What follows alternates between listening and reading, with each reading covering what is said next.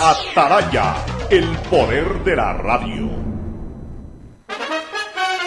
El siguiente es un espacio contratado. Radio Atalaya no se solidariza necesariamente con las opiniones aquí vertidas. El siguiente en Radio Atalaya es un programa de opinión, categoría O, apto para todo público. La hora del pocho, la hora del pocho se viene con todo en Radio Atalaya. La hora del pocho, la hora del pocho. Alfonso el Pocho Car y su equipo traen para ustedes la opinión política, la opinión deportiva, más premios, sorpresas, regalos para sus oyentes. La hora del pocho, aquí en Radio Atalaya, cada día más líderes.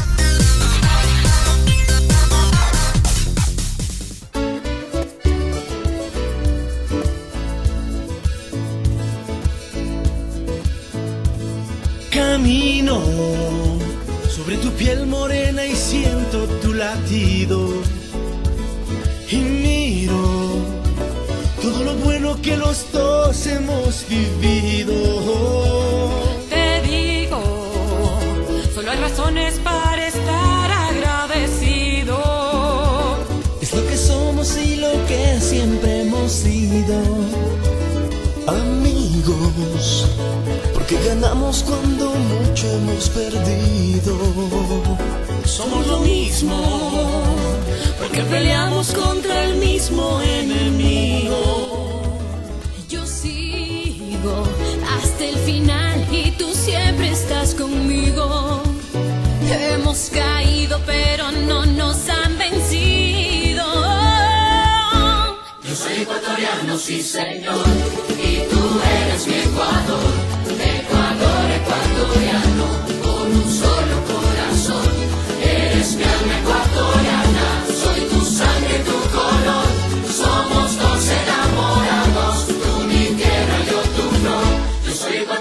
sí señor, y tú eres mi Ecuador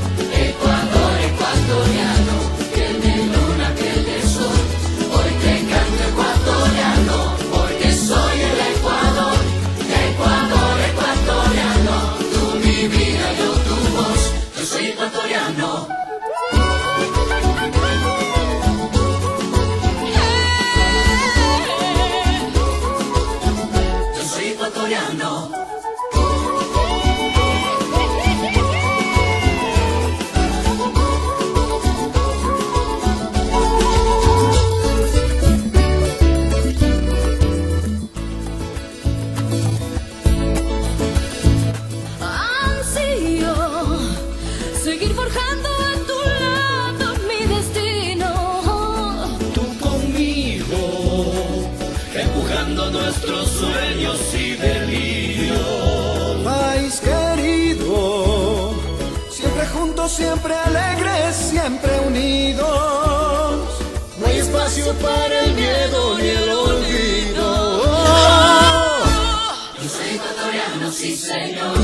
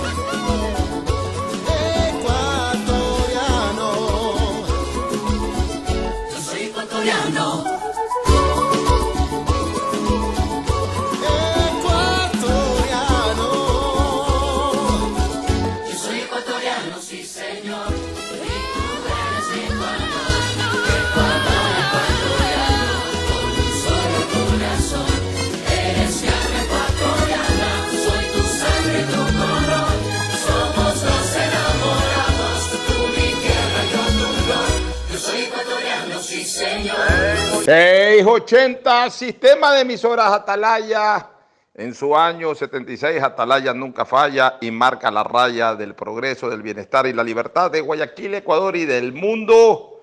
Por eso es una potencia en radio cada día más líder y un hombre que ha hecho historia, pero que todos los días hace presente y proyecta futuro en el Dial de los Ecuatorianos.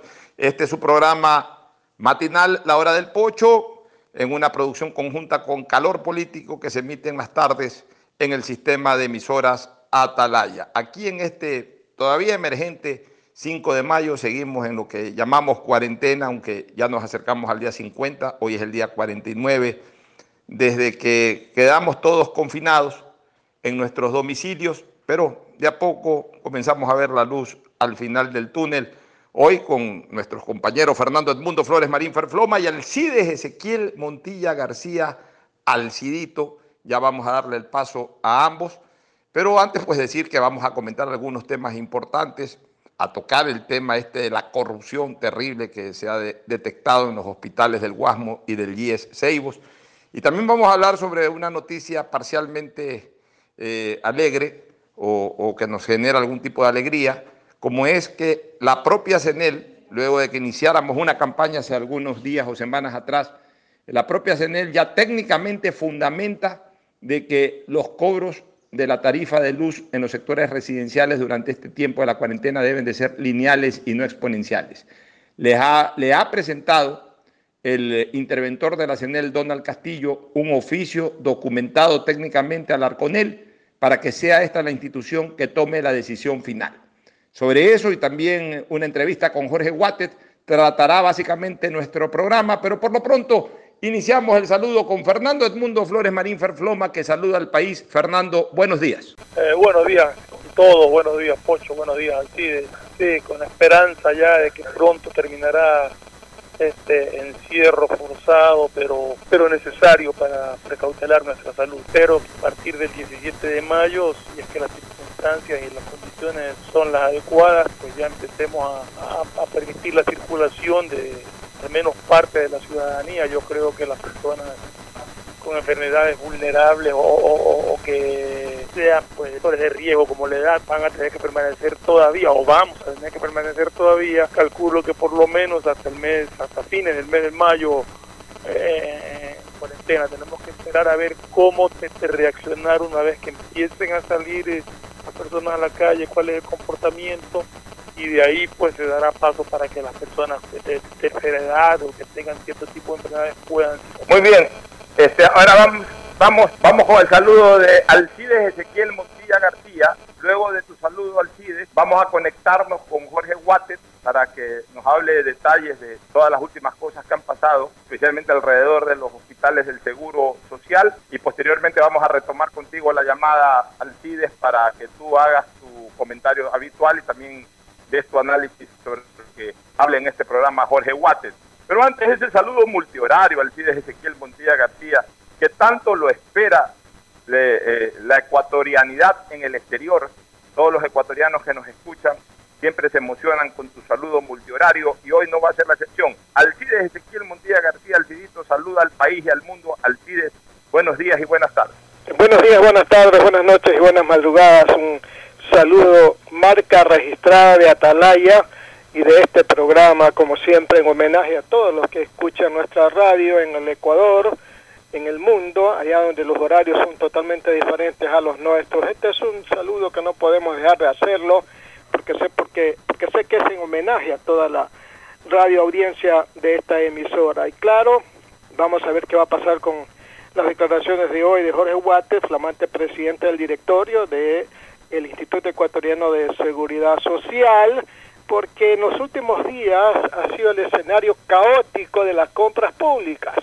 No solamente nos acordamos del tema de las famosas eh, eh, eh, las, las mascarillas, ¿verdad? Esas mascarillas que tuvieron un incremento, una diferencia de 400% estas mascarillas quirúrgicas, también los presuntos coros indebidos para el retiro de los cuerpos, de los cadáveres, también en el IES, en los hospitales del IES. Y por último, por último, el tema de las bolsas, estas bolsas en donde se introducen los cadáveres. Y pero mm, no solamente de eso hay que hablar, hay que hablar de muchísimas cosas más que están ocurriendo en otros eh, en otras provincias, en otras ciudades, allá donde aparentemente no hay mucha información, en donde se están ya descubriendo una serie de, de corrupciones en, en, en estos en estos procedimientos que nacen a partir del dictamen de una emergencia que se facilita la contratación de estos bienes y es ahí donde se producen estos eh, eh, actos de corrupción. Por ejemplo, en el, en el hospital del Puyo compraron 5.280 gorros quirúrgicos a 10 centavos.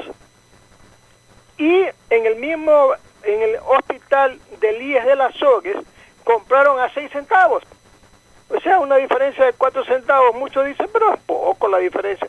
Pero no debería de haber una diferencia entre lo uno y lo otro. Si el IES compra, compra a un solo precio. No compra el del Puyo a 10 centavos y el de Azogue a 6 centavos. O cuando compran otro tipo de insumos, que eh, eh, usted ve una diferencia abismal entre lo uno y lo otro y son los mismos, los mismos productos, las mismas mascarillas, los mismos guantes, la, la, la, las mismas, eh, eh, ¿cómo es? Los mismos bienes.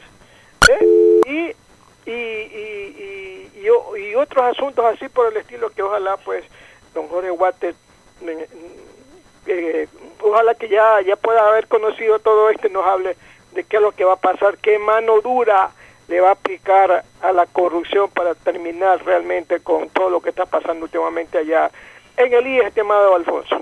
Ya hemos retomado la señal directa una vez que Alcides ha dado su exposición y estamos por eh, conectar con el eh, flamante presidente del directorio del Instituto Ecuatoriano de Seguridad Social, Jorge Guates, que también es presidente de la Fuerza Conjunta, porque hay muchos temas que comentar.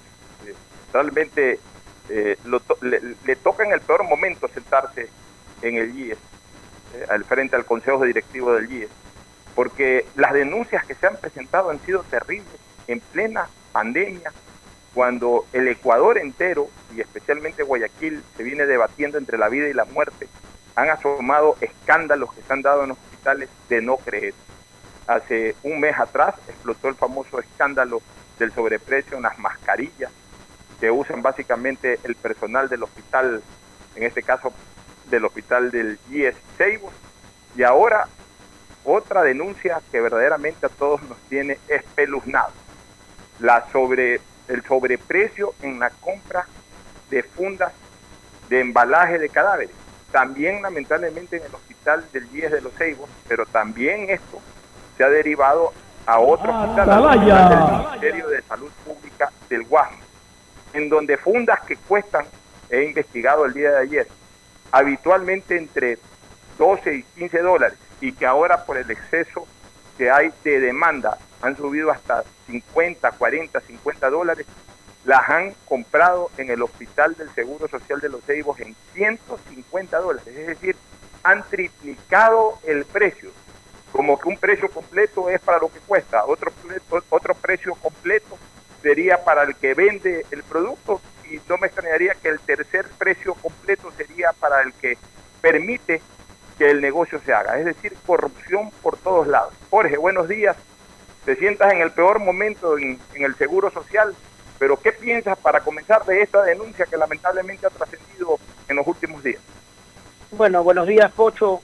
Eh, antes que nada, lamento que esta entrevista no sea tan larga como yo quisiera porque estoy a pocos minutos de comenzar una rueda de prensa. Eh, bueno, ustedes vieron lo que me tocó hacer. Me tocó ver una denuncia, una denuncia que se hizo a través de redes y medios de comunicación.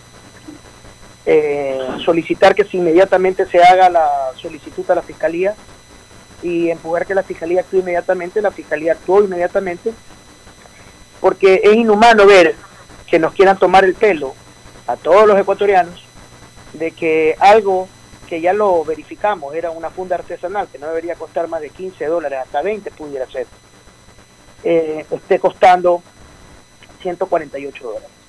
Y eso obviamente llama la atención de cualquiera.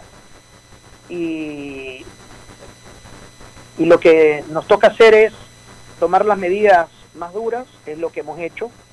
Estamos haciendo una limpieza completa, no solamente en ese hospital, sino ya revisando en otros hospitales del, del IES. A mí lamentablemente parece que me lleva, llevo en la espalda esta este karma de tener que sentarme en, en- en momentos o en instituciones en la mitad de problemas graves. Ya me pasó con el tema de los fallecidos, en algún momento me pasó con las empresas públicas, en algún momento me pasó con las obras eh, que están inconclusas.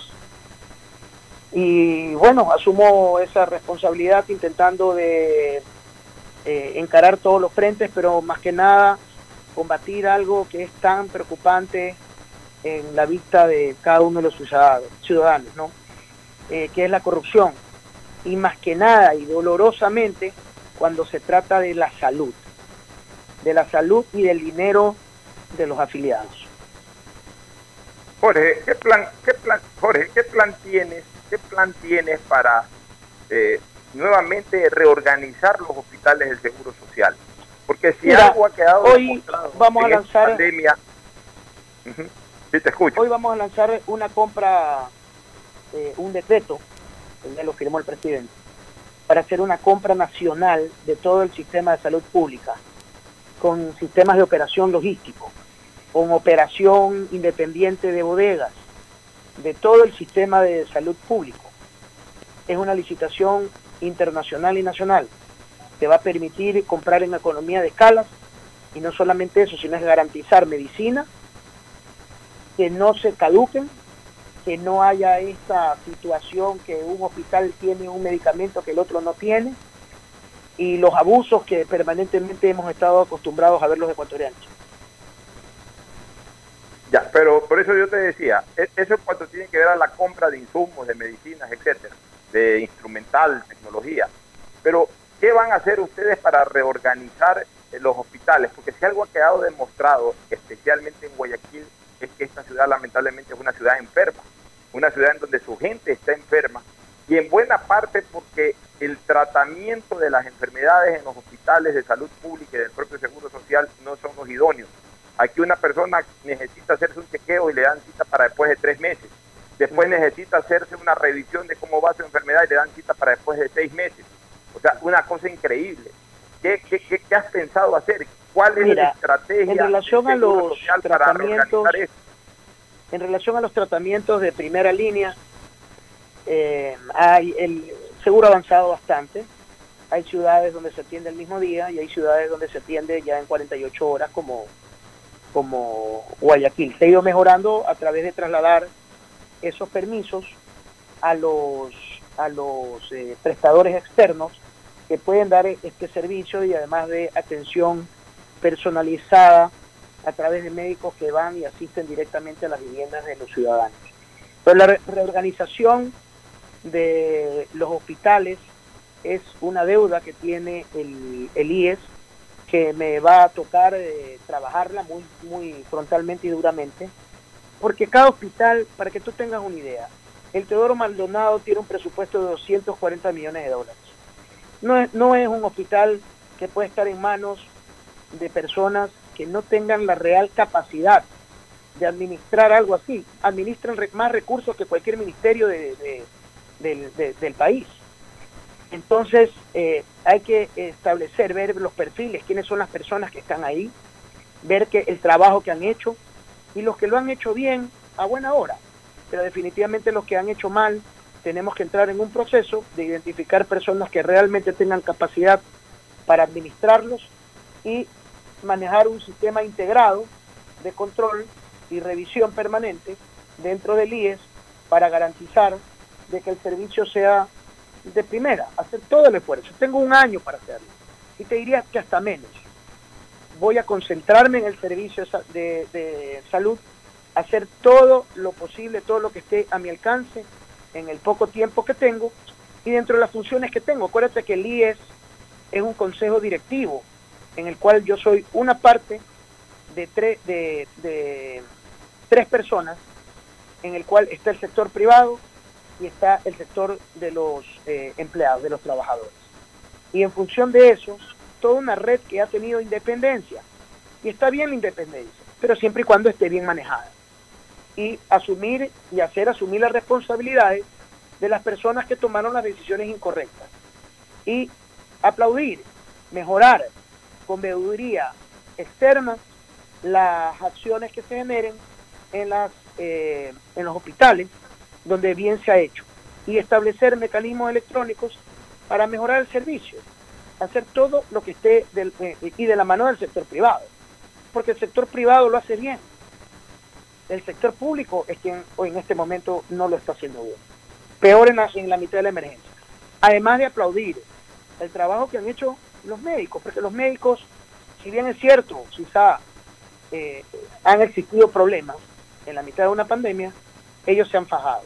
Ellos se han fajado, han estado al frente, han hecho todo un trabajo de salvar vidas, pero al mismo tiempo, yo te lo puedo decir desde el punto que me ha tocado eh, ver, ha habido un mal manejo de cadáveres que definitivamente se tiene que revisar inmediatamente y establecer los protocolos eh, adecuados inmediatamente. Sí, así es, Jorge. Los médicos han trabajado fabulosamente, se han fajado. El problema ha sido el administrativo absolutamente deficiente. Bueno, Jorge, este, parece que no tenemos en la línea a, Fernando. Te queremos agradecer porque entiendo que ya entras a la cadena. Sí, un fuerte abrazo a todos. ¿ah? Fuerte abrazo. Nos vamos a la pausa y retornamos de inmediato ya para el análisis.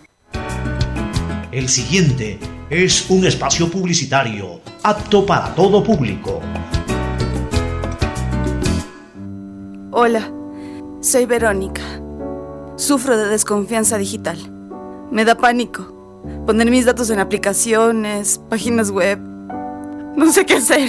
Si eres de los que no confía en métodos de pago modernos, tranquilo. En CNT te ayudamos a superarlo. Registra tu tarjeta de crédito o cuenta bancaria llamando al 1-800-100-100 o al asterisco 611 o usa el botón de pagos web pagarmisfacturas.cnt.gov.es y paga automáticamente tus servicios CNT mes a mes. Confía en nosotros. CNT. Conectémonos más. Somos ecuatorianos trabajando para la sociedad. Somos compatriotas comprometidos con cada uno de ustedes, solidarios, sin distinciones. Somos mestizos, indígenas, afros, cholos, chagras, montubios. Somos alasacas, cañaris, huancabilcas, araguros, minchaleños, quichuas, sáchilas, shuars. Somos monos, manabas, chullitas, lojanos, morlacos, guaitambos, ibarreños, guarandeños, sarumeños, amazónicos. Somos todos ellos. Somos ecuatorianos acercando aguambras, taitas, guaguas, pelados, ñaños, panas, amarres, brothers, yuntas. Somos como tú, camellando desde donde nos toca para salir adelante, luchando contra viento y marea, contra lo cierto e incierto, contra la adversidad, contra el miedo. Somos ecuatorianos conectando ecuatorianos. Somos Ecuador, carajo. CNT, trabajando para que te quedes en casa. Gracias a tu aporte a la seguridad social, el BIES tiene opciones para reactivarte Estás a un solo clic o llamada para tu préstamo quirografario emergente. Soluciones de pago hipotecarios en mora. Extender el tiempo de pago de tu crédito. Tu capacidad de endeudamiento ampliada y mucho más. Conoce todas las acciones del BIES en www.bies.fin.es o contacta a 1-800-BIES-7. El BIES está más cerca de ti, más cerca de todos. Aportamos al futuro. Listo. Con Banco del Pacífico acabo de pagar los servicios básicos sin moverme de donde estoy. ¿Quieren saber cómo? Con Agente Virtual Sofi. Con ella puedes hacer tus pagos de servicios básicos y televisión pagada. Consulta de saldos, pagos de tarjeta de crédito Pacificard bloqueos de tarjetas y mucho más. Agrégale en WhatsApp al número 0967 723442. Recuerda, cuentas con tu banco para hacerlo todo desde la tranquilidad y seguridad de tu hogar. Tu banco, tu casa, Banco del Pacífico, innovando desde 1972. Más información en bancodelpacifico.com. Hay sonidos que es mejor nunca tener que escuchar porque cada motor es diferente. Desde hace 104 años, lubricantes Gulf mantiene la más alta tecnología y calidad en línea de aceites para motores a diésel y gasolina. Está hecho con una fórmula especial para dar excelente protección a todo tipo de motores, evitando el desgaste prematuro de pistones, anillos y árbol de levas, ayudando a mantener limpio el motor y libre de depósitos que se forman por las altas o bajas temperaturas. Dele a su motor lo que se merece. Lubricantes Gulf, la más alta tecnología en lubricación. 104 años preservando la vida de su motor. Lubricantes Gulf. Gulf es más lubricante.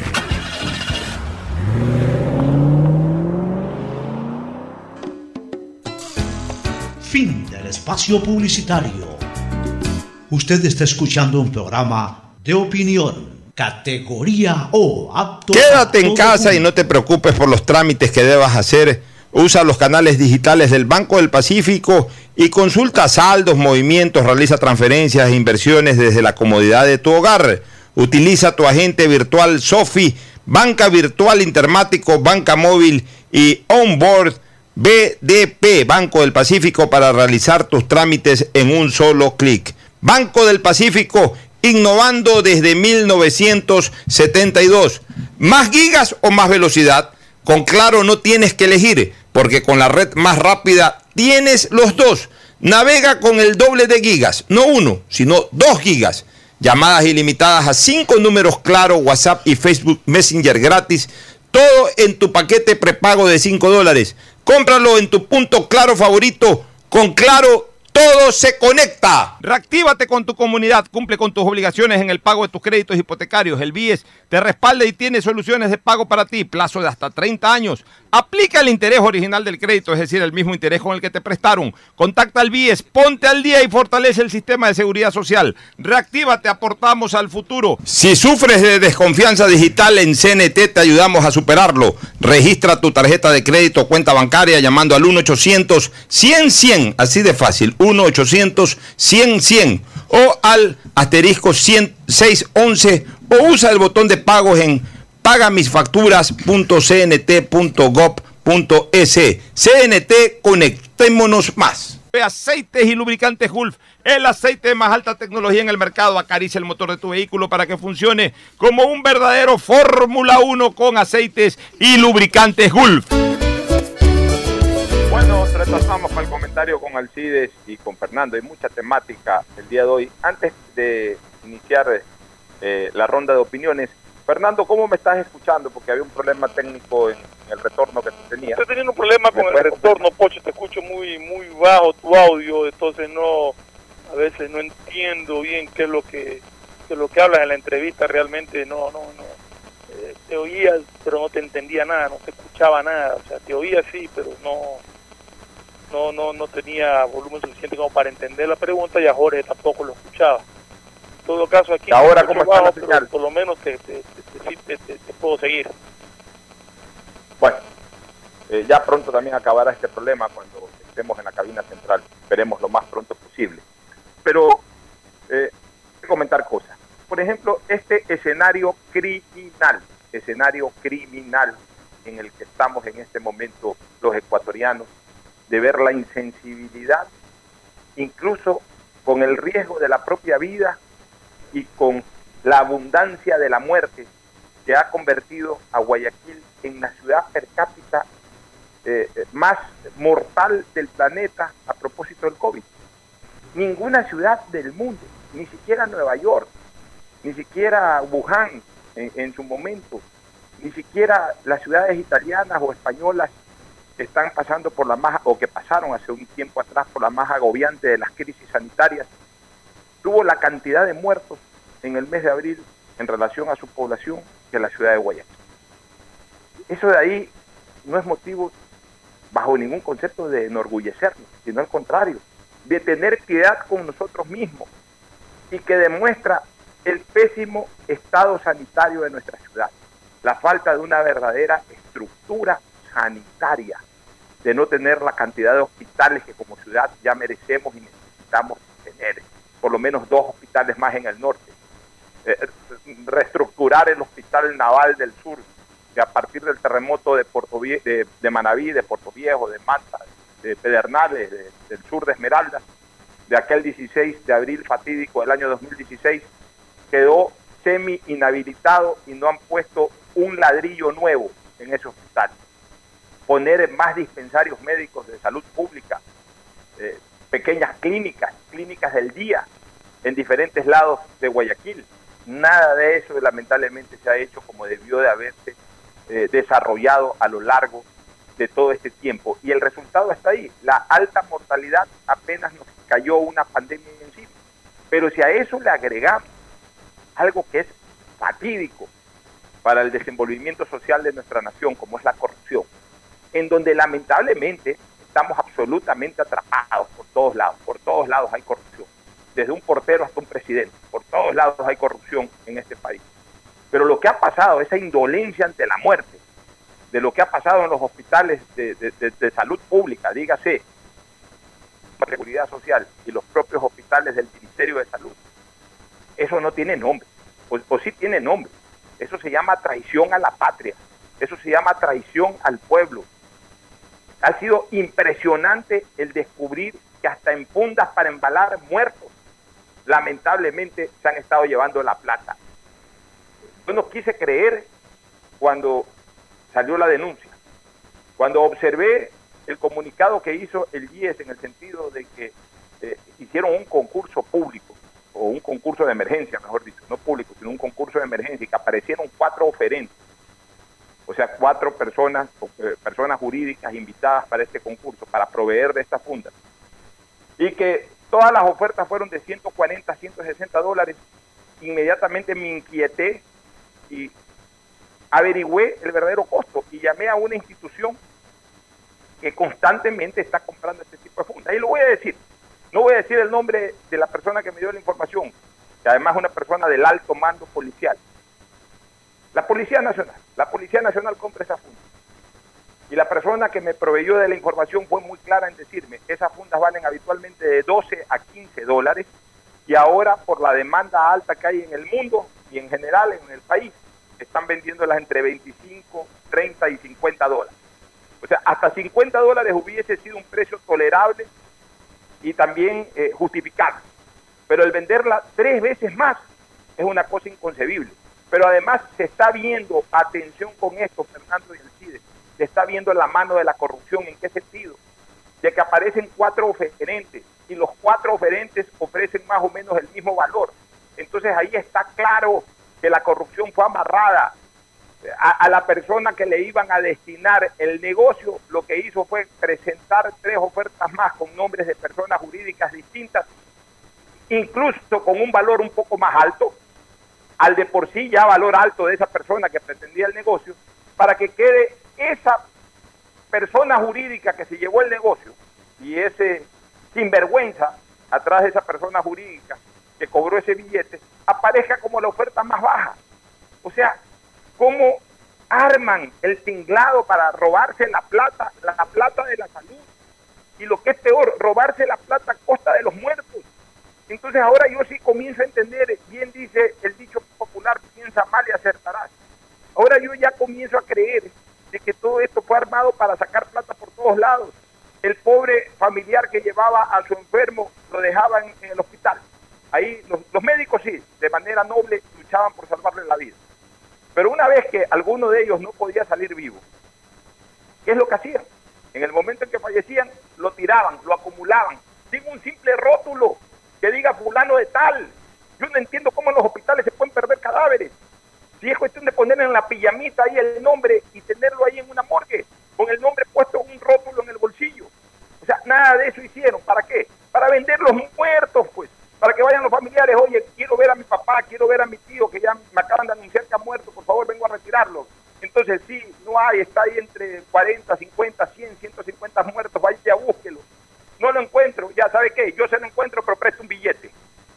Comenzaban por ahí.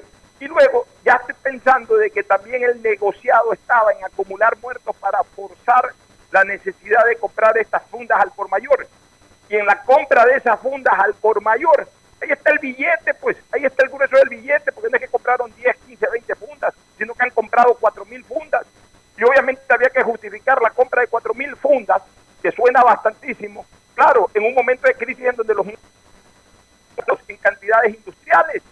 Entonces, miren ustedes la frialdad y el maquiavelismo para ganarse el billete de una manera deshonesta y corrupta. Fernando, ya esta cosa es inconcebible realmente. Escucho tu opinión. Sí, mira, pues, este, lamentablemente, como te digo, el audio no está tan bueno, pero pude escuchar buena parte de lo que decías. Y efectivamente, o sea, miren, el, el tema, yo también estuve consultando sobre el tema de la funda para los cadáveres.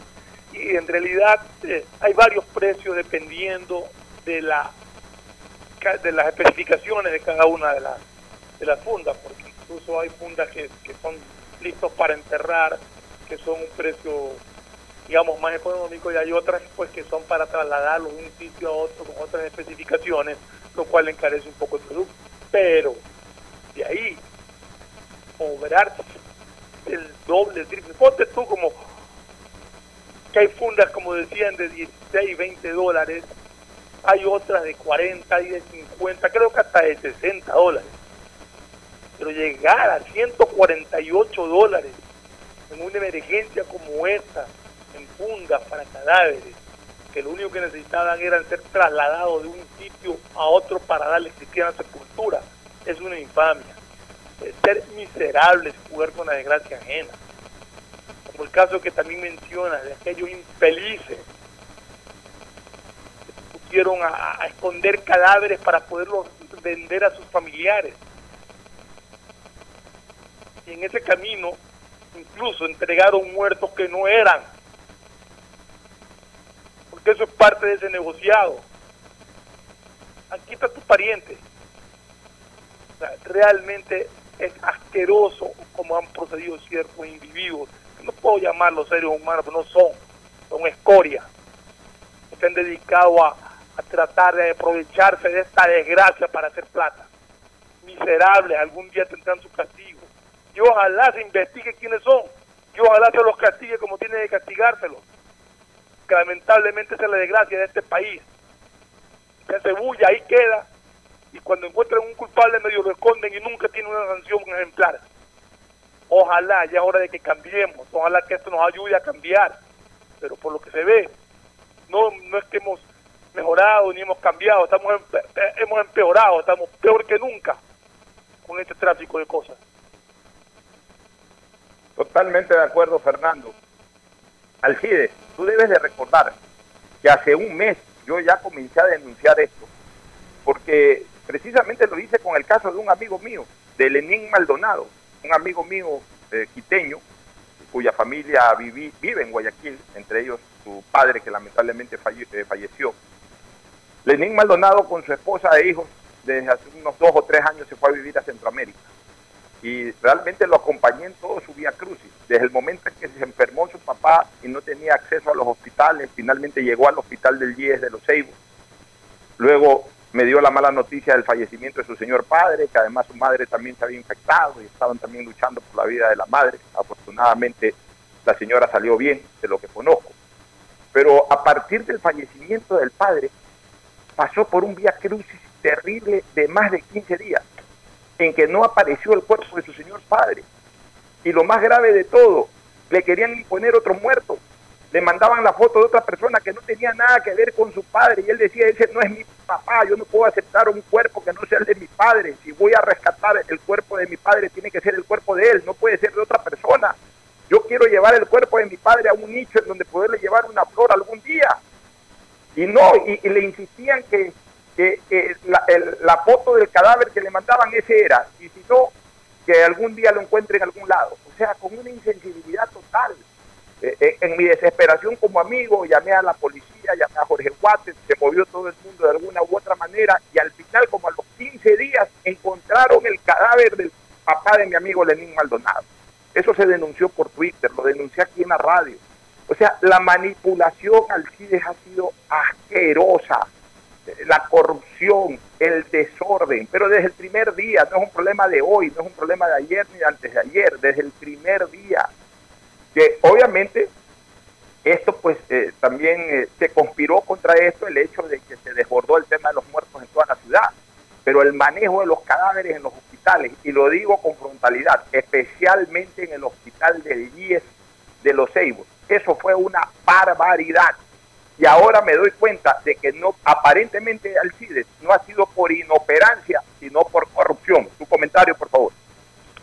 Bueno, yo creo que la punta central de todo este asunto empieza en el momento en que se declara la emergencia, como el caso específico de ahora, y empieza el aparataje de la contratación de forma inmediata a comprar lo que se quiere y lo que no se quiere.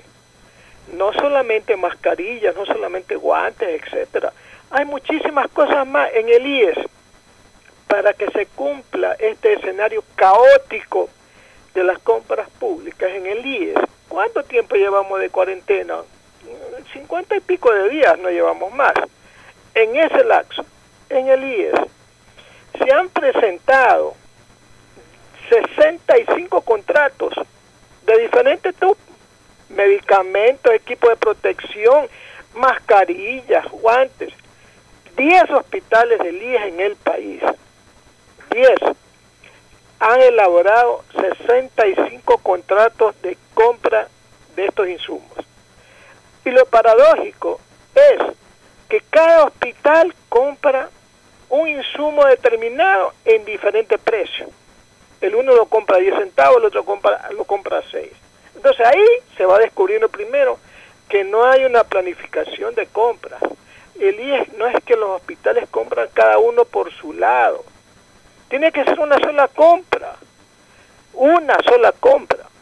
Con eso evitamos esta horrorosa vergüenza de ver que en el hospital de una ciudad compran mascarillas a determinado precio y en otra ciudad compran a otro precio.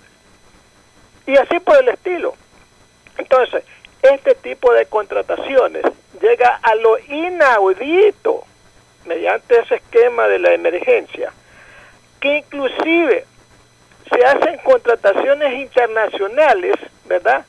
Sin requerir los requisitos previos de domiciliación ni de presentación de garantías los cuales se cumplirán una vez suscrito el respectivo contrato. O sea, se compra a la necesidad, a la desesperación, a cualquiera que se presente en el momento, que nos diga, yo tengo el producto allá, ya, mándamelo, yo te mando el cheque, después vemos cómo hacemos el trámite, cómo vemos en qué domicilio estás tú funcionando, las garantías de todas esas cosas. No nos da vergüenza eso.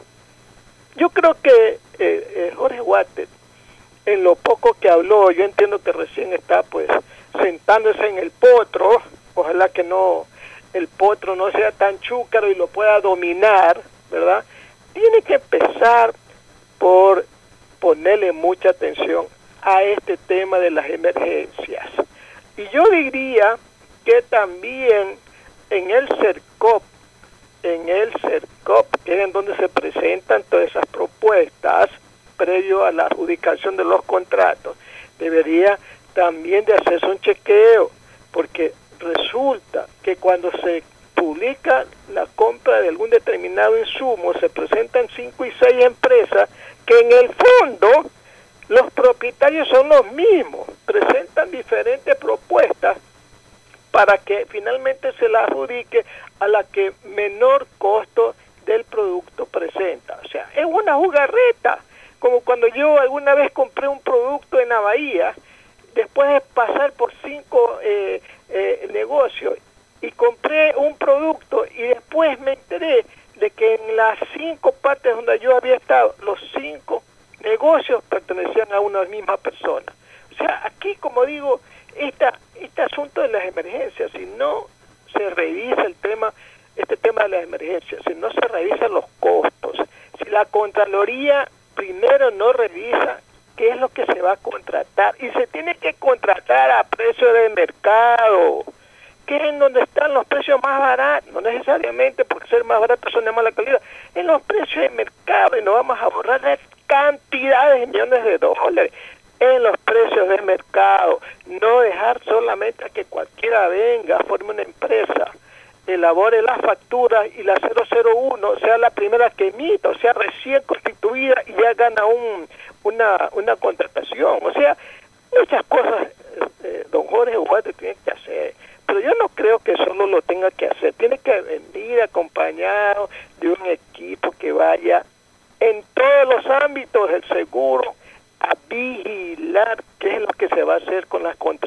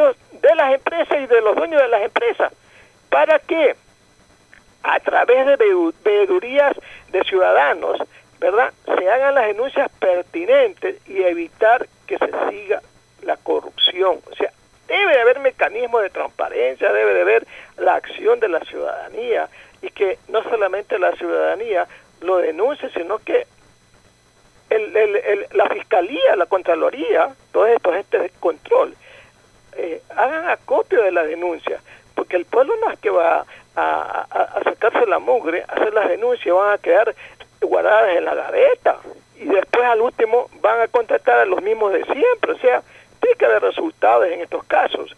Eh, vamos a seguir hablando del tema porque aquí no va a terminar esta crítica que estamos haciendo a esta forma como se está contratando eh, bienes de parte del IES. Y en los siguientes minutos vamos a seguir eh, comentando más del tema, estimado Alfonso. Así es, Alcides. So- solamente decirte una cosa a ti, a Fernando y a los amigos oyentes. Usando el latín, in memoriam, en latín, en memoria, de todos esos fallecidos en Guayaquil, en el Ecuador y especialmente en los hospitales que han sido cercados por la corrupción. Si verdaderamente queremos que todos esos fallecidos descansen en paz, lamentablemente no pudieron comenzar a descansar en paz en el momento de su muerte, sino varios días después y algunos de ellos todavía ni siquiera pueden descansar en paz. La única manera de lograrlo es con cárcel a quienes incluso le impidieron esta pacífica transición de la vida a la eternidad. Tienen que irse presos. Y es el colmo que no solamente se juegue con la salud de la ciudadanía, sino que se juegue con las muertes de los afiliados, de los jubilados y de los ecuatorianos en, en general. Eso de aquí, eso de ahí es, es repudiable, es condenable y es una prueba de fuego para Jorge Guates. Jorge Guates, como presidente del Consejo Directivo, él va a tener que estar dándole seguimiento a este tema y vigilando de que la Fiscalía y todos los órganos competentes de la función judicial lleven esto hasta la última consecuencia. ya, ya basta de solamente conocer noticias de la función judicial cuando se trata de temas del pasado. Hace rato vengo diciendo de que también queremos sobre temas del presente, para que sean escarmientos hacia el futuro. Cuidado, lamentablemente, y eso ha pasado, así como el correísmo tomó como cortina la partidocracia para hacer y deshacer. Cuidado, se ha mantenido la misma estrategia y de los funcionarios actuales haber tomado como cortina el correísmo para seguir haciendo y deshaciendo. Aquí las cosas como son. Esto de aquí es absolutamente imperdonable y merece la más drástica de las sanciones. En otro tema, Fernando y, y, Alcides, hoy, mejor dicho, anoche me acosté parcialmente contento, parcialmente contento, porque conocí ya las resoluciones, tanto de la CENEL, de, la administración de Guayaquil de la CENEL, como de, la CENEL en general, y especialmente el pronunciamiento por escrito que ya ha hecho el interventor de la CENEL, que es el ingeniero Donald Castillo, eh, enviándole un oficio el 3 de mayo del 2020. Bueno, ahora como se trabaja sábados y domingos desde las casas, este documento está firmado 3 de mayo, que fue el domingo pasado, es decir, hace dos días atrás.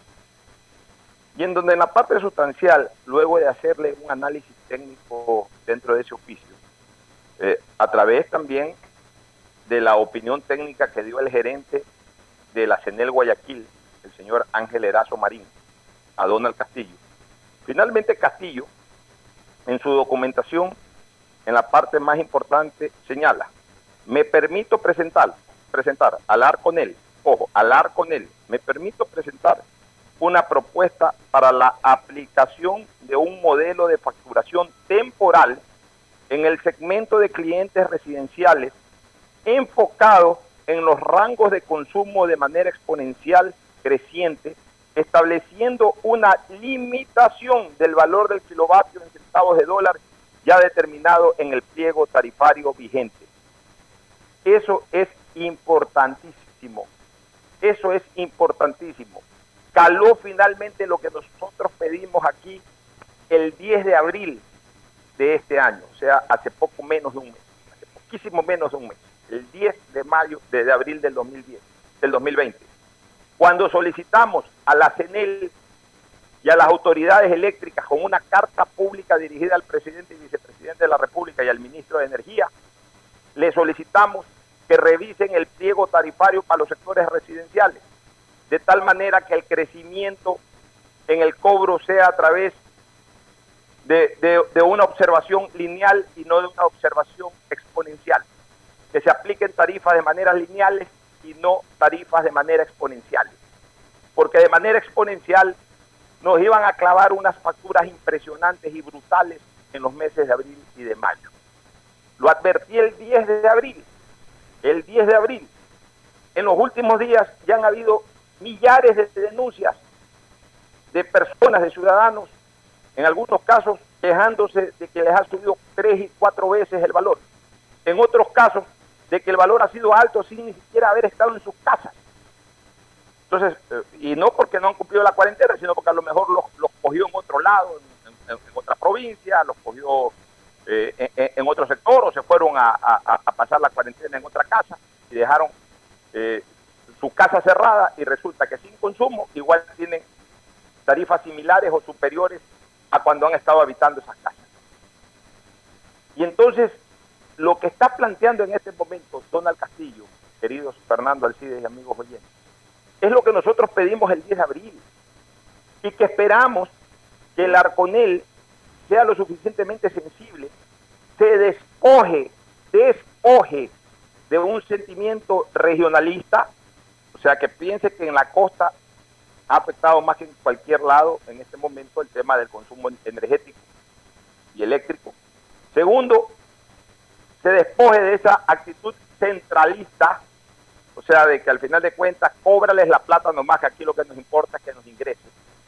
Y bajo ese criterio también se despojen de, ese, de esa actitud recaudadora, es decir, de cobrar a través del consumo domiciliario, cobrar impuestos tapiñados. Esperemos que el Arconel se despoje de estas actitudes centralistas, regionalistas y recaudadoras y le permita a la ciudadanía pagar el valor de la luz que corresponde. de manera prorrateada, como ya lo ha ofrecido el gobierno, pero el valor de la tarifa que corresponde, que no nos explote. Una cosa es que el COVID nos haya reventado los pulmones a muchos ecuatorianos, otra cosa es que la CENEL se aprovecha del COVID para seguir reventándonos los bolsillos. Y no la CENEL, el Estado ecuatoriano, porque ya la CENEL fue sensible.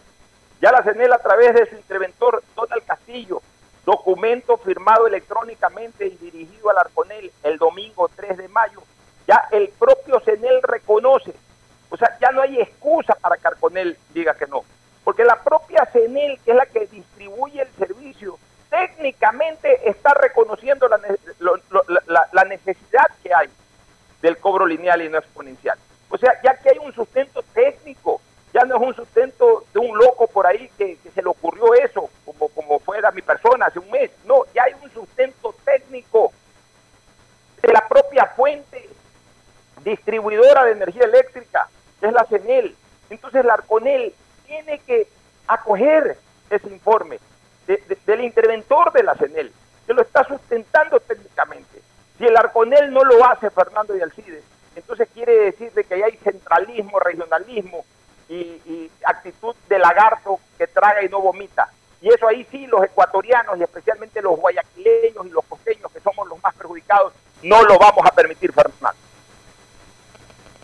Pocho, uh, bueno, sigo con problemas de, de, retorno acá del audio, que no lo escucho bien, pero más o menos capto la, la idea de, del tema. Esto es lo que habíamos venido hablando desde, como tú dijiste, desde mediados de abril aproximadamente, reclamando que la tarifa por consumo de energía eléctrica no sea exponencial, sino lineal. Eh, como tú bien dices, el CENEL ya lo acogió, está en manos de Arcotel, vamos a ver cuál es la decisión de ella. Ya no creo que tengan argumentos válidos para negar una solicitud del propio CENEL. Lo que yo no entiendo es cómo es que le han facturado un consumo promedio a muchos hogares que están cerrados porque las familias se quedaron fuera del país, no pudieron retornar o porque se fueron a pasar la cuarentena a otro lado. Sin embargo, las planillas de luz siguen siendo exageradamente altas, igual que en oficinas que han permanecido cerradas dos meses y las está facturando con el pretexto de que como no han ido a leer los medidores hicieron un promedio de seis meses. A mí eso me parece una respuesta medio irresponsable realmente. Yo no creo que esa sea una excusa para haber facturado de más a gente que no ha consumido. Y además, vamos a ver cómo arreglan esas facturaciones que, que están mal hechas. Igual con la gente que está en sus hogares. Mucha gente dice que ellos no han aumentado el consumo sin embargo las planillas llegan más altas. Hay una serie de cosas que tienen que ser corregidas. Entonces, lo primero que tiene que darse es que el Arconel reconozca y acepte la solicitud de CENEL en cuanto al pago de, de, de las tarifas de luz. Alcidito, tu criterio, tú también siempre has sido una persona muy preocupada por estos temas. Eh, ¿Cuál es tu opinión? Miren, yo creo que la CENEL, la Corporación Nacional de Electrificación, CENEL, empresa pública, así se llama, CENEL EP, debería de congelar la emisión de las planillas. No darse la molestia de hacer cálculos de que, de acuerdo a los últimos 5, 6, 3, 4, 2 meses de consumo, haga un cálculo, porque primero se va a equivocar.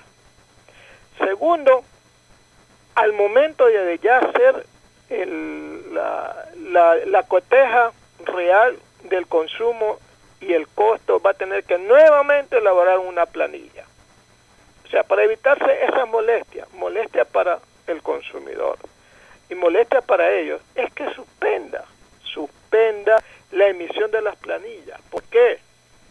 Porque también está supeditado al reclamo que está haciendo Alfonso y compañía, de la cual pues se está haciendo acopio ese gran eh, profesional Donald Castillo, al que yo conozco desde hace mucho tiempo, un gran señor, un gran profesional, un hombre muy honesto, lo conozco desde hace mucho tiempo, que espero que nos ayude, que nos ayude a todos los consumidores, por supuesto, a recalificar los consumos. recalificar los consumos desde el punto de vista de que la empresa eléctrica no haga, no emita planillas y tampoco haga cálculos. Entonces, si vamos a esa perspectiva, iríamos bien, iríamos bien hasta que termine este asunto de la pandemia, ojalá que más temprano que tarde, y poder hacer los recálculos pertinentes. Porque de lo contrario, tal como estamos viendo, hay muchísimas denuncias de ciudadanos que han podido detectar que en sus planillas se han elevado los costos hasta el 50%, hasta el 50%. Y cuando han ido a reclamar, le han dicho que esa planilla y ese costo es producto de los cálculos de los consumos de los últimos tres o cuatro o cinco meses. Y claro, ahí viene el reclamo porque mucha gente que tiene oficinas y que con la cuarentena no está habilitando las oficinas, no hay consumo, por ende no puede pues pagar algo que no ha consumido. O sea, hay diferentes reclamos. Y por último, yo creo que los precios, las tarifas, antes del inicio de la cuarentena, deben de ser los precios que tengan que seguir eh, cobrándose en el resto.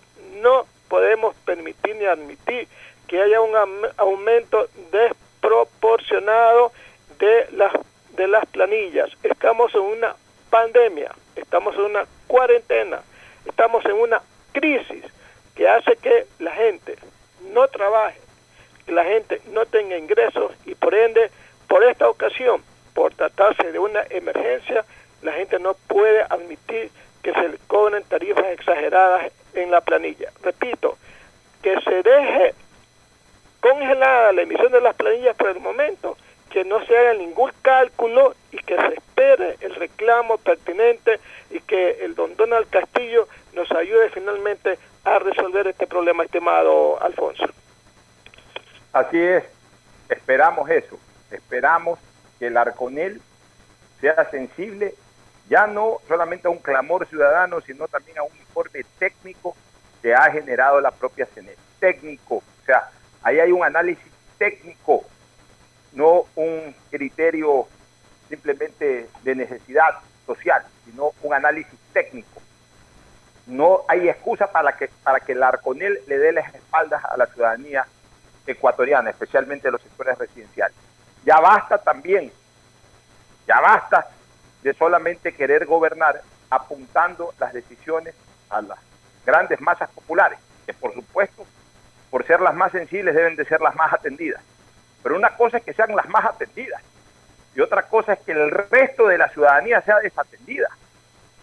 Por supuesto que se justifica siempre que un gobierno atienda más a las masas sociales necesitadas, pero eso no implica que desatienda al resto de la ciudadanía que también es parte de un Ecuador y que también es parte de una población que es gobernada y que por ende pues también tiene derechos, así como cumple con sus obligaciones. Nos vamos a la pausa y retornamos para la última parte de los análisis y comentarios relacionados con el COVID, temas económicos importantes que vamos a tratar y también novedades sobre el proyecto de ley eh, humanitaria, este entre comillas, que fue presentada en la Asamblea Nacional y que ya pasó por el primer debate y hay novedades en cuanto al tratamiento del informe para segundo debate. Ya volvemos. El siguiente es un espacio publicitario apto para todo público. Gracias a tu aporte a la seguridad social, el BIES tiene opciones para reactivarte. Estás a un solo clic o llamada para tu préstamo quirografario emergente.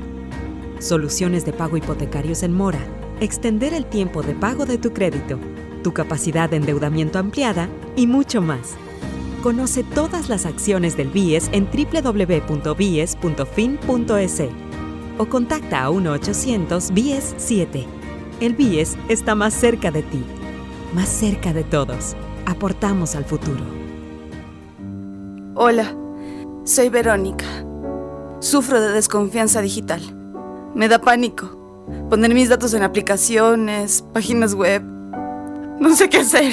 Si eres de los que no confía en métodos de pago modernos, tranquilo. En CNT te ayudamos a superarlo. Registra tu tarjeta de crédito o cuenta bancaria llamando al 1-800-100-100 o al asterisco 611 o usa el botón de pagos web pagarmisfacturas.cnt.gov.es y paga automáticamente tus servicios CNT mes a mes. Confía en nosotros. CNT. Conectémonos más. En este tiempo, en donde la seguridad y la salud es lo más importante, utiliza Banca Móvil del Banco del Pacífico desde tu casa y realiza consulta de saldos y movimientos de cuentas y tarjeta Pacificard. Consultas de cupo disponible en tu tarjeta Pacificard. Transferencia de dinero a bancos locales. Recargas de tiempo aire. Pagos de servicios básicos. Matriculación vehicular y tarjetas de crédito. Descárgala en Apple Store o Google Play. Recuerda, cuentas con tu banco para hacerlo todo desde la tranquilidad y seguridad de tu hogar, tu banco, tu casa. Banco del Pacífico, innovando desde 1972. Más información en bancodelpacifico.com. Somos ecuatorianos trabajando para la sociedad. Somos compatriotas comprometidos con cada uno de ustedes, solidarios, sin distinciones. Somos mestizos, indígenas, afros, cholos, chagras, montubios. Somos alasacas, cañaris, huancabilcas, araguros, minchaleños, quichuas, sáchilas, shuars. Somos monos, manabas, chullitas, lojanos, morlacos, guaitambos, ibarreños, guarandeños, sarumeños, amazónicos. Somos todos ellos. Somos ecuatorianos acercando aguambras, taitas, guaguas, pelados, ñaños, panas, amarres, brothers, yuntas. Somos como tú, camellando desde donde nos toca para salir adelante, luchando contra viento y marea, contra lo cierto e incierto, contra la adversidad, contra el miedo. Somos ecuatorianos conectando ecuatorianos. Somos Ecuador, carajo. CNT, trabajando para que te quedes en casa. Gracias a tu aporte a la seguridad social, el BIES tiene opciones para reactivarte. Estás a un solo clic o llamada para tu préstamo quirografario emergente. Soluciones de pago hipotecarios en mora. Extender el tiempo de pago de tu crédito. Tu capacidad de endeudamiento ampliada y mucho más. Conoce todas las acciones del BIES en www.bies.fin.es o contacta a 1-800-BIES-7. El BIES está más cerca de ti, más cerca de todos. Aportamos al futuro.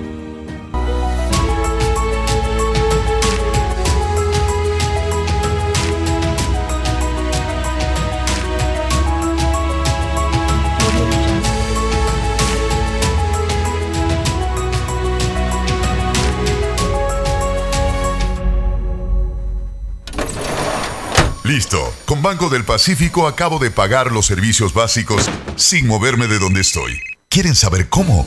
Con Agente Virtual Sofi. Con ella puedes hacer tus pagos de servicios básicos y televisión pagada. Consulta de saldos, pagos de tarjeta de crédito Pacificard, bloqueos de tarjetas y mucho más. Agrégale en WhatsApp al número 0967 723442. Recuerda, cuentas con tu banco para hacerlo todo desde la tranquilidad y seguridad de tu hogar, tu banco, tu casa. Banco del Pacífico, innovando desde 1972. Más información en bancodelpacifico.com.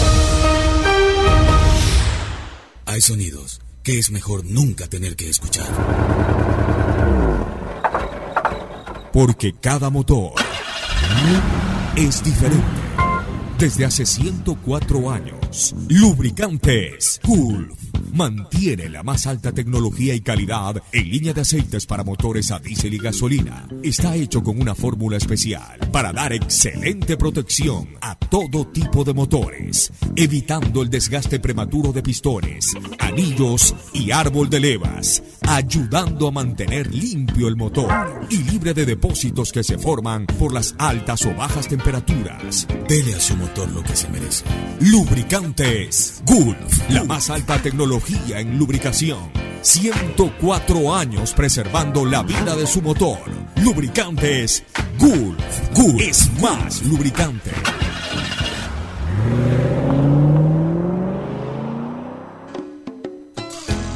Fin del espacio publicitario. Usted está escuchando un programa de opinión, Categoría O, apto para todo público. Quédate en casa y no te preocupes por los trámites que debas hacer. Usa los canales digitales del Banco del Pacífico y consulta saldos, movimientos, realiza transferencias e inversiones desde la comodidad de tu hogar. Utiliza tu agente virtual Sofi, banca virtual intermático, banca móvil y onboard BDP, Banco del Pacífico, para realizar tus trámites en un solo clic. Banco del Pacífico, innovando desde 1972. ¿Más gigas o más velocidad? Con Claro no tienes que elegir, porque con la red más rápida tienes los dos. Navega con el doble de gigas, no uno, sino dos gigas. Llamadas ilimitadas a cinco números Claro, WhatsApp y Facebook Messenger gratis. Todo en tu paquete prepago de 5 dólares. Cómpralo en tu punto Claro favorito. Con Claro todo se conecta. Reactívate con tu comunidad, cumple con tus obligaciones en el pago de tus créditos hipotecarios. El BIES te respalda y tiene soluciones de pago para ti, plazo de hasta 30 años. Aplica el interés original del crédito, es decir, el mismo interés con el que te prestaron. Contacta al BIES, ponte al día y fortalece el sistema de seguridad social. Reactívate, aportamos al futuro. Si sufres de desconfianza digital en CNT, te ayudamos a superarlo. Registra tu tarjeta de crédito o cuenta bancaria llamando al 1-800-100-100, así de fácil. 1-800-100-100 o al asterisco 611 o usa el botón de pagos en pagamisfacturas.cnt.gov.es. CNT, conectémonos más. Aceites y lubricantes Gulf, el aceite de más alta tecnología en el mercado. Acaricia el motor de tu vehículo para que funcione como un verdadero Fórmula 1 con aceites y lubricantes Gulf.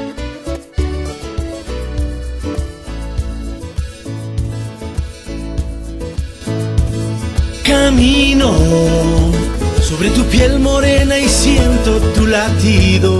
Bueno, retornamos para la última parte con comentarios sobre la parte eh, económica del país eh, y especialmente hay que hablar algo sobre este proyecto de ley que se está tratando en el Congreso, que le, le han llamado proyecto humanitario y yo veo que tiene muy poco de humanitario. Eh, simplemente una nueva reforma tributaria, es decir, clavarnos nuevos impuestos. Pero hay buenas noticias. Se informa que eh, una vez que se recogieron las observaciones del primer debate, la comisión ha trabajado esta mañana para eh, incorporar algunas de esas observaciones y se ha aceptado, se ha aceptado la moción del asambleísta de Creo Homero Castanier de retirar el artículo 5 referente a la creación de nuevos impuestos al patrimonio e inmuebles del proyecto de ley humanitario. O sea, ese proyecto, o mejor dicho, ese artículo del proyecto en donde se quería eh, colocar, se quería poner eh, impuestos al patrimonio, especialmente de empresas residentes en el exterior o en paraísos fiscales, eh, ha sido descartado.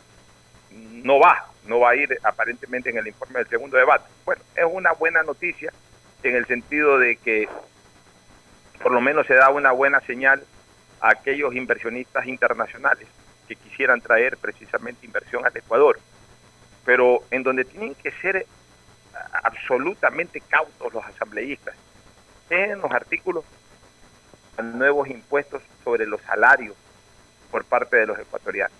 Que a mí para comenzar me parece absolutamente inconstitucional que se establezca un valor entre comillas de contribución en razón del salario. El salario es inembargable. El salario de los ecuatorianos y en general de, todas las personas que trabajan en el mundo, eh, eh, el salario es intocable. No sé cómo este, se puede pensar en grabar el salario. Una cosa que a mí me parece realmente increíble.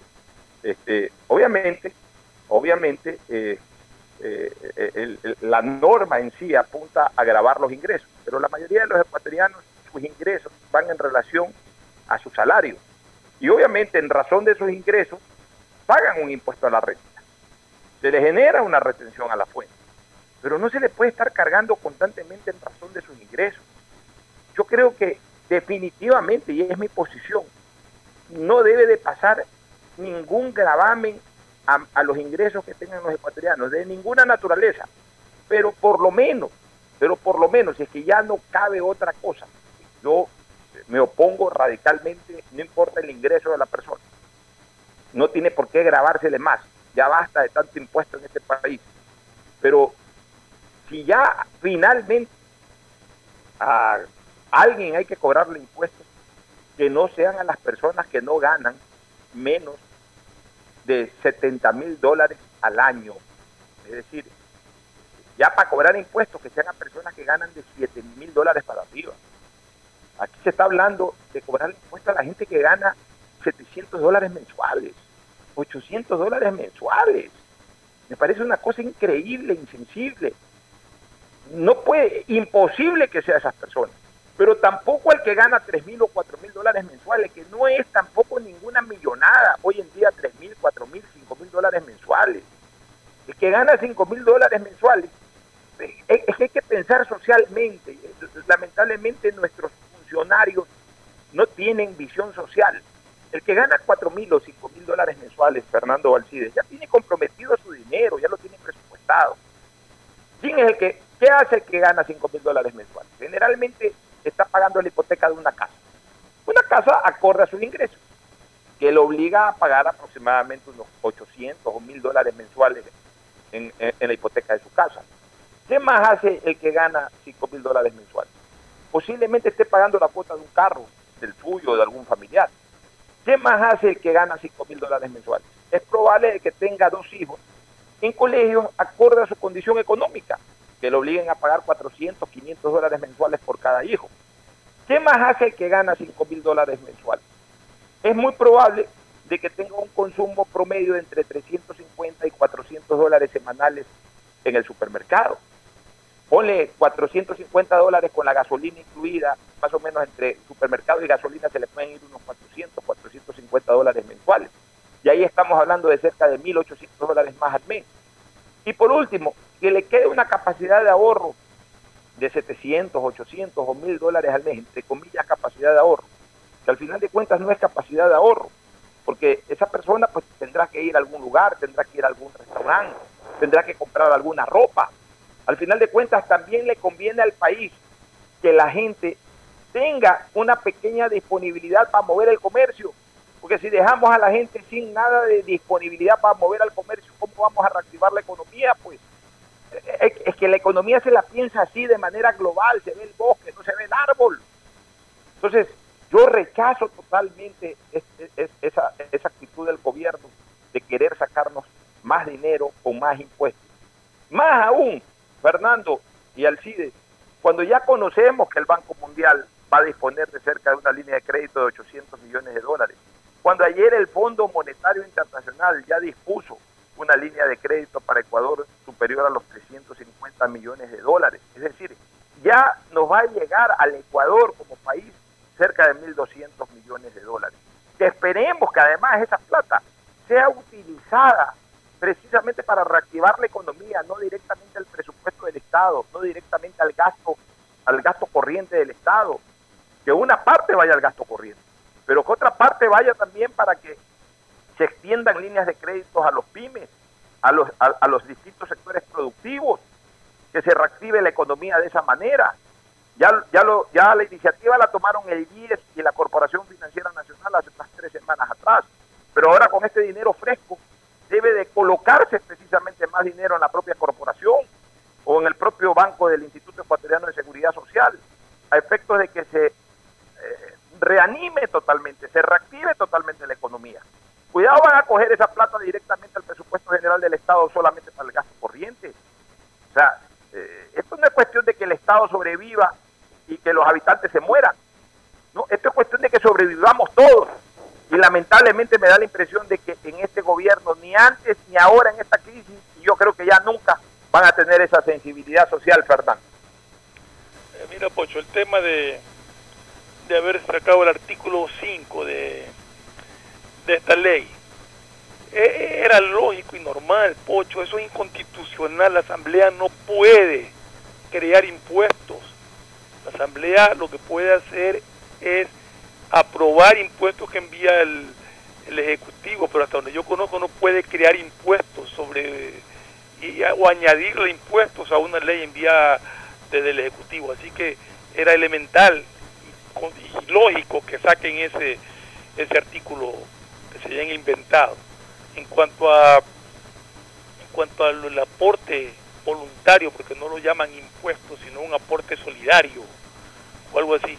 Yo ya lo dije desde el comienzo, me parece absurdo, porque al que va a afectar a gente que el dólar le hace falta.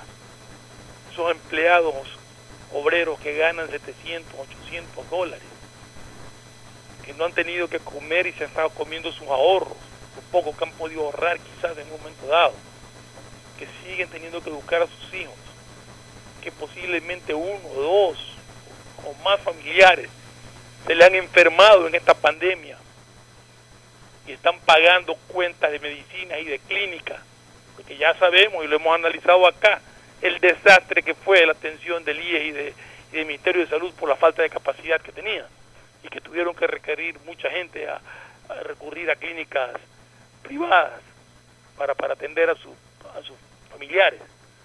Entonces eso me parece absurdo y ridículo. Vemos que en este país se siguen robando al país en peso. Ya están denuncias ahí de toda la sinvergüencería. Y eso tiene que pagarlo a la gente trabajadora, tiene que pagarlo el pueblo. Los préstamos que llegan los va a pagar el pueblo porque el pueblo es el que paga siempre con sus impuestos. Pero aquí lo único que saben hacer es quítale más, pídele más, que creen más. Ya basta. Creen una fórmula más lógica. Reactiven la economía. Incrementen la producción de bienes para que haya más, más, más ingresos a través de los impuestos que ya hay. Ya es hora de pensar de otra manera. Pero aquí seguimos con esta mentalidad que nos inventaron hace algunos años, de que todo es impuesto disfrazado con nombres cambiados o lo que sea, pero al bolsillo del ecuatoriano donde van a buscar. La incapacidad es total en ese sentido, realmente. Así es, Fernando. La política macroeconómica no cambió jamás. Búscale el bolsillo de la gente por cualquier lado y sácale la plata a la gente.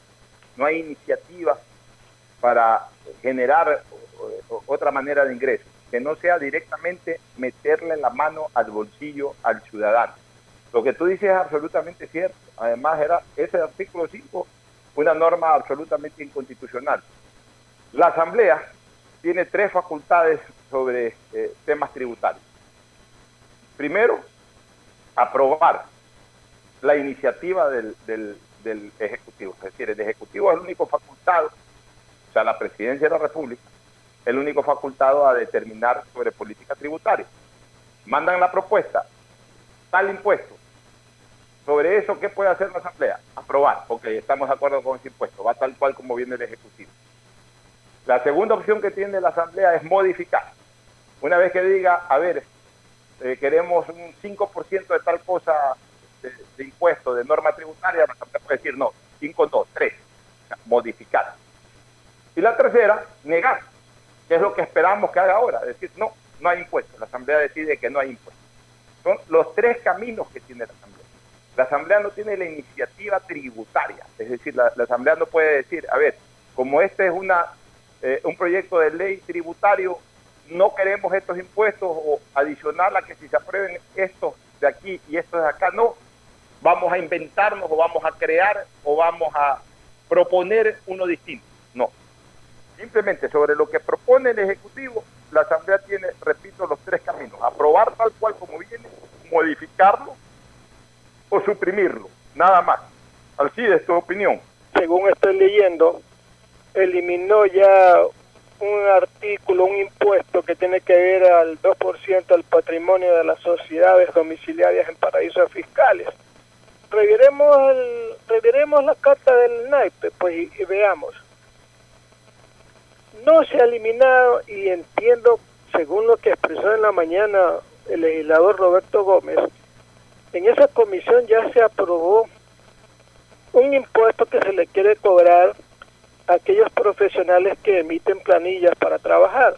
Eh, ellos no son empleados públicos ni privados, son profesionales que cobran por sus servicios emitiendo planillas. Ellos tienen que pagar un impuesto que todavía no se sabe exactamente cuál es, dependiendo de los ingresos de 2018 y 2019. Lo tienen que pagar en este año.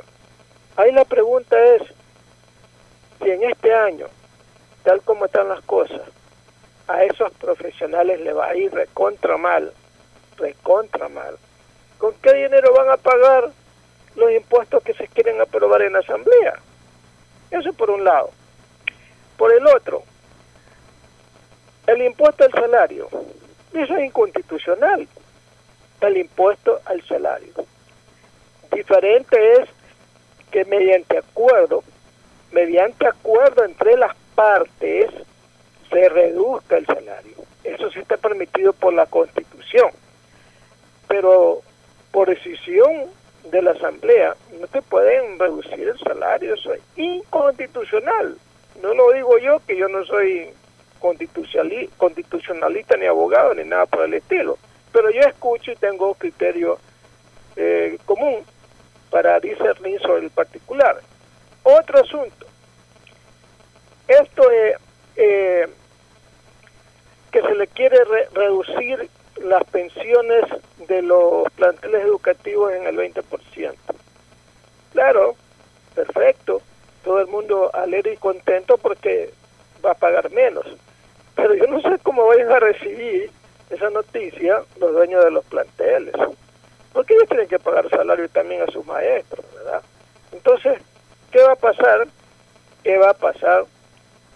¿Cómo van a enfrentar esta situación los dueños de, de estos planteles? Y el tema de los arriendos. El tema de los arriendos también, el gobierno tiene que, mediante un acuerdo de las partes, ¿verdad? No se permita el desalojo ni la salida de aquellos ciudadanos que arriendan un cuarto, una vivienda, un local comercial y que por ah, diferentes motivos no puedan pagar los arriendos. Ellos no pueden ser sujetos a destitución o salida, etcétera. Entonces aquí va a haber una serie de problemas porque porque hay mucha gente, sobre todo gente de la tercera edad, que tiene pues un ingreso proveniente del pago de los arriendos de algún bien que tenga pues que bien que eh, les permita con ese dinero que reciben de la de los arriendos les permita un poco vivir su último día de vida verdad entonces ahí estamos viendo algunos puntos por los cuales eh, la asamblea va a discutir en las próximas horas en el pleno todos estos puntos que a toda costa lo que indican es que finalmente se le va a meter la mano al bolsillo izquierdo y al derecho y tal vez a los bolsillos de la camisa al pueblo ecuatoriano. Y por último, por último, por ahí salen las universidades lamentándose que también les van a reducir sus presupuestos. Pero la crisis la tenemos que pagar todos, pues. O solamente eh, los de la calle, los que ganan un sueldo mínimo, tienen que aceptar que les metan la mano al bolsillo izquierdo y al derecho y las universidades no. Aquí hay que aplicar una palabra que se llama calidad del gasto. Y aquí en adelante, toda institución que reciba dinero del Estado tiene que justificar el gasto. No decir, a mí me tiene que enviar porque así dice la Constitución y yo no tengo por qué darle explicaciones, sino que usted me tiene que enviar el dinero. Esto ya no surte efecto. Esto como cuando uno es papá y le da 30 dólares semanales al hijo de mesada y un día viene y le dice, oye, no te puedo dar porque no tengo plata, y el hijo se pone bravo y dice, yo no sé, a mí me tienes que dar la mesada porque así tú me lo ofreciste. Eso ya se terminó. La crisis, la crisis tendrá que por obligación decirle a todos los que de una u otra manera reciben dinero del Estado, diga sus universidades, etcétera, a justificar los gastos y amarrarse los pantalones, porque no hay dinero, no hay dinero. Ah, que no podemos hacer una cosa, no podemos hacer la otra. Bueno, pues estamos en una situación de crisis. Amarremos los pantalones todos. Si nos meten la mano al bolsillo a los, a los eh, trabajadores, que le meten la mano al bolsillo a las universidades, pues, porque están, so- somos parte de la crisis. Y por ahí veo a los sectores de la transportación, de la transportación de pasajeros interprovinciales. Como con el tema del COVID, tendrá que eh, elaborarse un nuevo sistema de transporte. Ya no va a ser como antes, que dos personas llevan en dos asientos, ya va a tener que de los cu- 40 que antes viajaban en un bus, ahora van a tener que viajar 20, ¿verdad?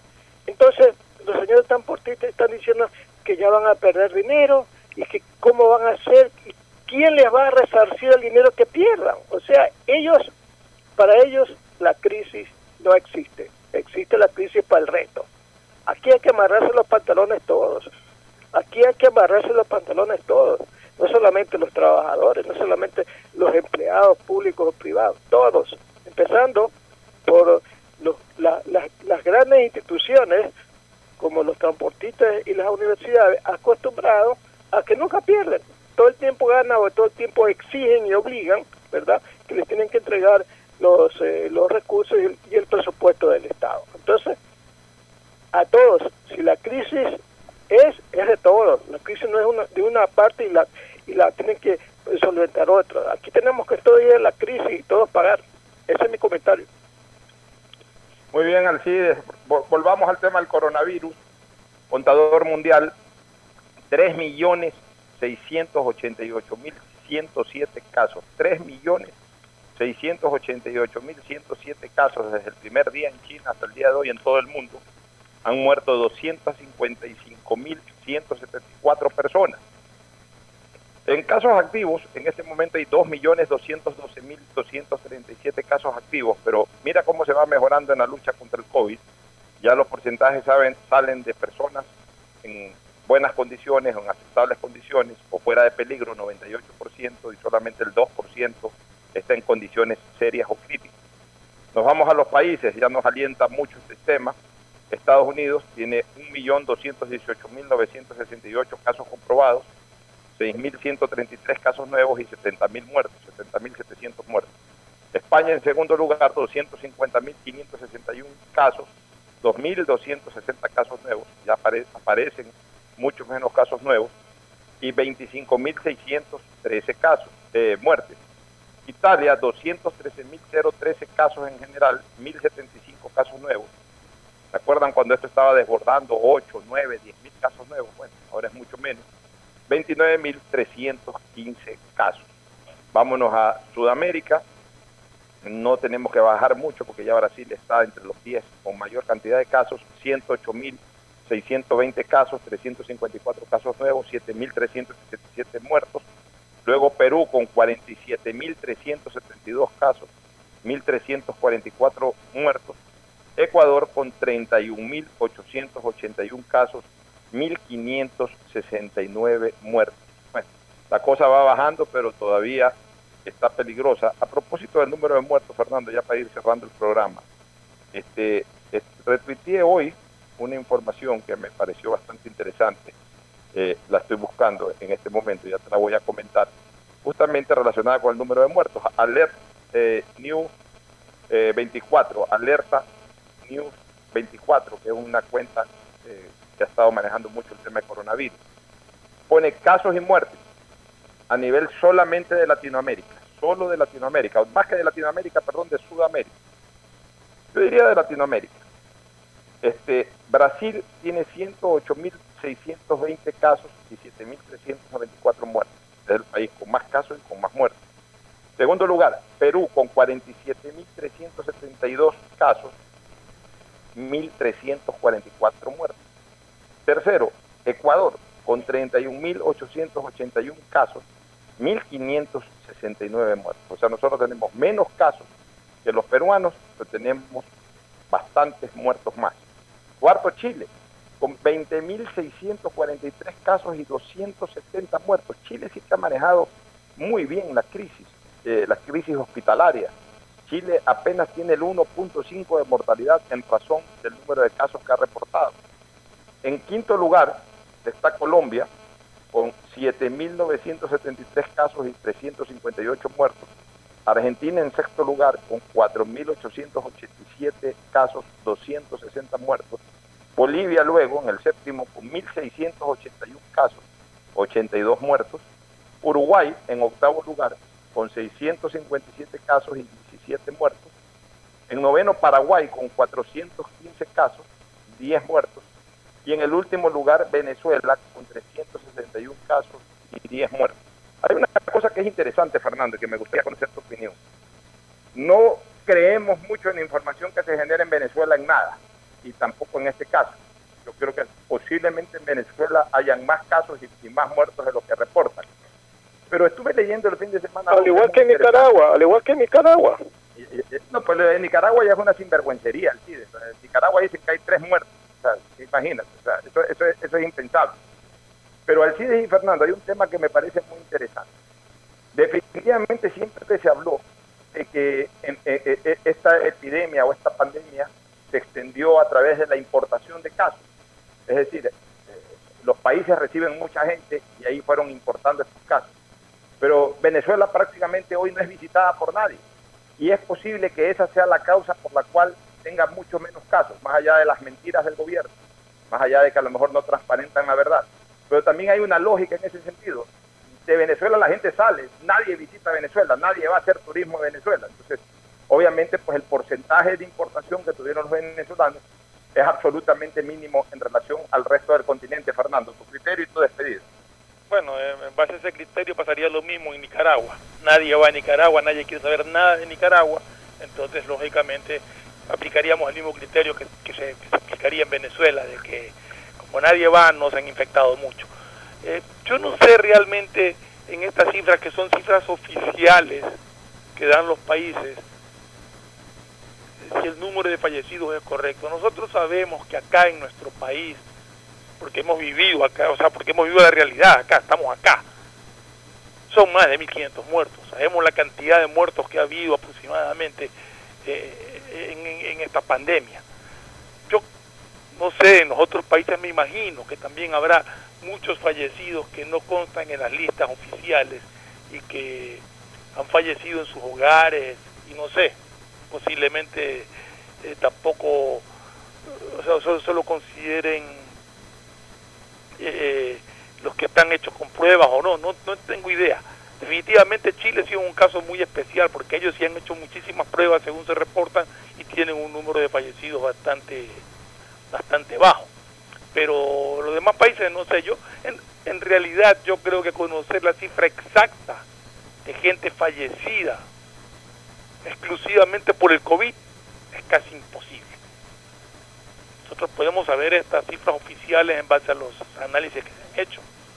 Tenemos una cifra aproximada tomando datos de fallecidos del registro civil con la media promedio que tenía de, de, de- fallecidos eh, el país antes de la pandemia y sacar pues que la diferencia fallecieron a causa del COVID, lo cual tampoco es 100% cierto porque muchos fallecieron, como decimos, como daño colateral del COVID, fallecieron por falta de atención médica. Recién ahora escuché en ciertas clínicas, en ciertos hospitales ya se están abriendo áreas para atender a personas enfermas de otras cosas, de riñones, enfermedades renales, hepáticas, eh, eh, coronarias, etcétera. Entonces, pero mucha gente falleció de eso a causa de falta de atención. O sea, determinar la cantidad exacta de fallecidos por el COVID, en mi criterio, es prácticamente imposible. Alciditos, en una despedida ya express, por favor, que estamos sobre la hora. Rápido. Despedida. Mira, rápido. Ustedes se acuerdan que el ministro de Salud dijo en su momento que durante 120 días, o sea, desde marzo, abril, mayo, junio, se iban a contagiar el 60% de la población. Y es más, dijo que de ese porcentaje se iba a morir el 1%. Guayaquil tiene más o menos 3 millones de habitantes. El 60% sería 1.800.000 habitantes. Y el 1% de esos 1.800.000 serían 18.000 muertos, ¿verdad? Hablemos de Guayaquil. Hasta el momento en Guayaquil, ¿verdad? Se han muerto por coronavirus 7.365 personas. 7.365 personas. Actualmente la curva es totalmente diametralmente diferente a como comenzó. Comenzó más o menos con 460 fallecidos diarios. Ahora tenemos alrededor aproximadamente 32, 34, 36 o 38, todos por coronavirus. Entonces, si, como dice el ministro, se va a morir 18 mil personas, hay que restarles al momento 7.365, o sea, sale más o menos como 10.000 y pico. Yo creo, yo creo que esa cifra no va a llegar. Esa cifra hubiese llegado siempre y cuando se hubiese mantenido la curva de los 400 o más fallecidos diarios. Ahora tenemos, como dije al principio, de entre 32 a 38. Entonces, si se sigue manteniendo la curva de ese 32 a 38, lo que habla mucho de la meseta, etcétera, ¿verdad? Yo creo que no vamos a llegar a ese pronóstico del ministro de Salud, salvo, salvo que se produzca una ola, una ola igual o peor que la que se presentó al inicio de esta pandemia. Eso depende de nosotros, eso depende de la población. Si la población insiste en violar la cuarentena, en salir a la calle, en no ponerse eh, eh, ningún tipo de protección en la cara, ¿verdad? No usar guantes, no lavarse las manos con agua y jabón y tantas cosas más. Vamos, ahí sí vamos a alcanzar el número del que pronosticó el ministro de Salud. Queda en nosotros, nadie más que nosotros, y en la cuarentena para lograr que ese número fatal que dijo el ministro de Salud, de los 18 mil muertos en, 120 días en Guayaquil, no se produzca. Eso es todo.